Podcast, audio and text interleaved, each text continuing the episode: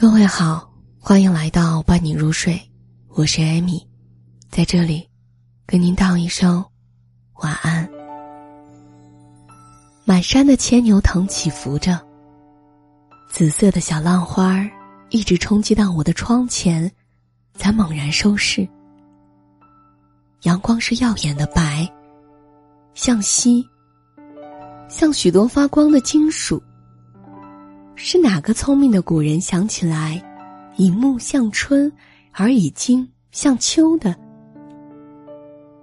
我们喜欢木的青绿，但我们怎能不轻仰金属的灿白？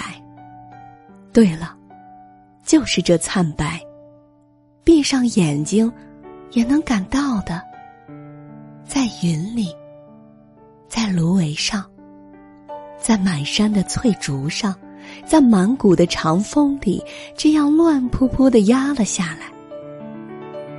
在我们的城市里，夏季上演的太长，秋色就不免出场的晚些。但秋，是永远不会被混淆的。这坚硬、明朗的金属季，让我们从微凉的松风中去认取。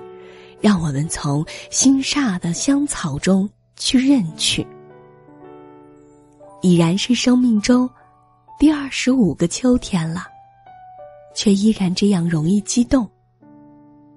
正如一个诗人说的：“依然迷信着美。”是的，到第五十个秋天来的时候，对于美，我怕是还要这样执迷的。随着风，紫色的浪花翻腾，把一山的秋凉都翻到我的心上来了。我爱这样的季节，只是我感到我爱的这样孤独。我并非不醉心于春天的温柔，我并非不向往夏天的炙热，只是生命应该严肃，应该成熟，应该神圣。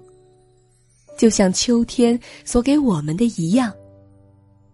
然而，谁懂呢？谁知道呢？谁去欣赏深度呢？远山在退，遥远的盘结着平静的黛蓝，而近处的木本珠兰，仍香着，香气。真是一种权利，可以绕辖很大片的土地。